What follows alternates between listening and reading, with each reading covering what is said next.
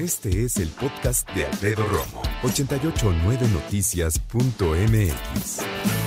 Vamos a platicar acerca de este tema importante que tiene que ver con el cubrebocas. Tú dirás, ah, qué lata. Pues sí, y la verdad es que no nos vamos a cansar de decírtelo porque lo que te voy a platicar a continuación lo hace contundente. Si todos usáramos cubrebocas, el COVID-19 podría estar bajo control en ocho semanas. Ah, pero no. Y empezando por algunos jefes de Estado que se han rehusado, entre ellos Donald Trump, el presidente de la República también, el señor Jair Bolsonaro también, de Brasil, que por cierto, él ya adquirió la enfermedad. Bueno, déjame decirte dónde sale esta idea, porque no es mía. ¿eh? Robert Redfield, director de los Centros de Control y Prevención de Enfermedades en Estados Unidos, aseguró en un comentario publicado en la revista Journal of the American Medical Association que el uso de cubrebocas es un factor clave para disminuir los contagios globales del COVID-19. Dijo que, de plano, si todo el mundo usara generalizado el cubrebocas, en ese instante, dice, la pandemia podría estar bajo control en cuestión de cuatro o máximo ocho semanas.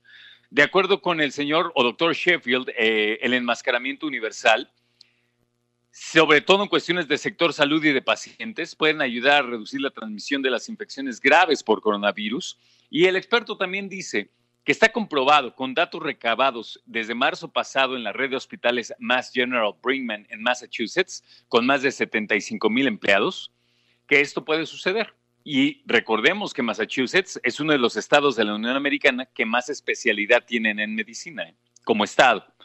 Entonces, se comprobó que el uso generalizado de este artefacto, el cubrebocas, junto a algunas otras medidas, reduce la positividad en pruebas de coronavirus en 3.2% en una semana, pasando del 14.7 al 11.5%, con una disminución de 0.49 por día, mientras que sin el cubrebocas se registran aumentos de hasta el 1.16% diario en la capacidad de transmisión.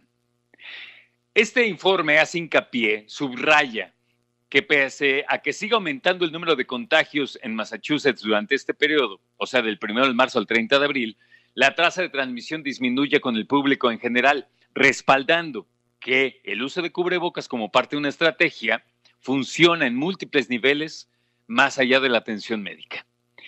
El señor Robert R. Redfield reiteró que cubrir la boca y nariz con materiales filtrantes tiene dos propósitos especiales e importantes, que son, uno, la protección personal contra la inhalación de patógenos y partículas dañinas, o sea, tú te pones tu cubrebocas y no inhalas eh, virus, bacterias y partículas que te hacen daño.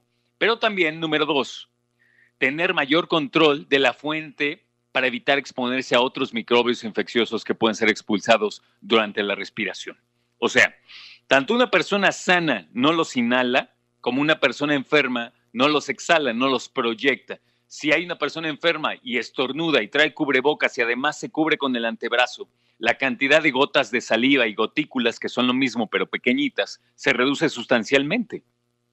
Entonces, el señor Redfield, que es, reitero, el director de Centros de Control y Prevención de Enfermedades de Estados Unidos, remata diciendo que las personas pueden aprovechar al máximo el uso de cubrebocas, caretas y mascarillas solo si los líderes de salud pública aseguran que el público, o sea, todos nosotros las personas entendamos claramente cuándo y cómo usar los cubrebocas de manera adecuada, porque lo hemos dicho hasta el cansancio, hay personas que lo traen simplemente de bufanda y traerlo colgado en el, eh, en el cuello no sirve de absolutamente nada, nada. Entonces, para usar el cubrebocas hay que tener algo muy sencillo. Una cosa, una, es la disciplina. Disciplina es algo de mi casa, me lo pongo. Lo traigo puesto en todo momento, pero voy solo en mi coche, no importa, lo traes en todo momento. ¿Por qué? Por disciplina.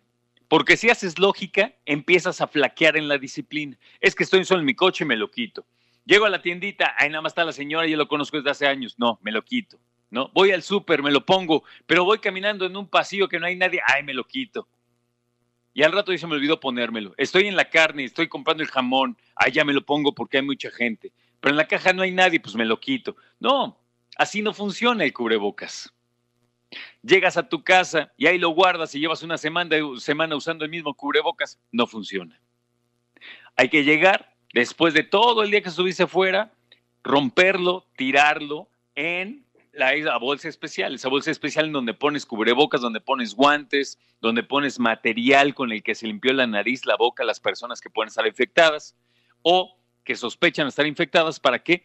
Para que al momento de, llenar esa bolsa la cierras y al servicio de la basura le dices aguas con esta bolsa, no la abran porque son residuos con eh, material de protección sanitaria. Y ahí ya con ellos ya saben qué onda. El cubrebocas es importante. Y yo te voy a decir una cosa, no cualquier cubrebocas funciona. No puedes traer un pedazo de tela en la boca porque las costuras son muy grandes. Estamos hablando de que un virus como el COVID-19 es infinitamente más chiquito que el grueso de un cabello. Imagínate eso. Entonces, pasar por, un, eh, por una tela para un virus, no, pasas por un lugar gigantesco. Entonces, tienes que tener en cuenta que si vas a invertir, compra cubrebocas de la farmacia y habla con, la, con el personal de la farmacia para que te diga cuáles son las mejores funciones y las mejores opciones que tienes en cuanto a cubrebocas. Cuídate, cuídanos, ¿ok?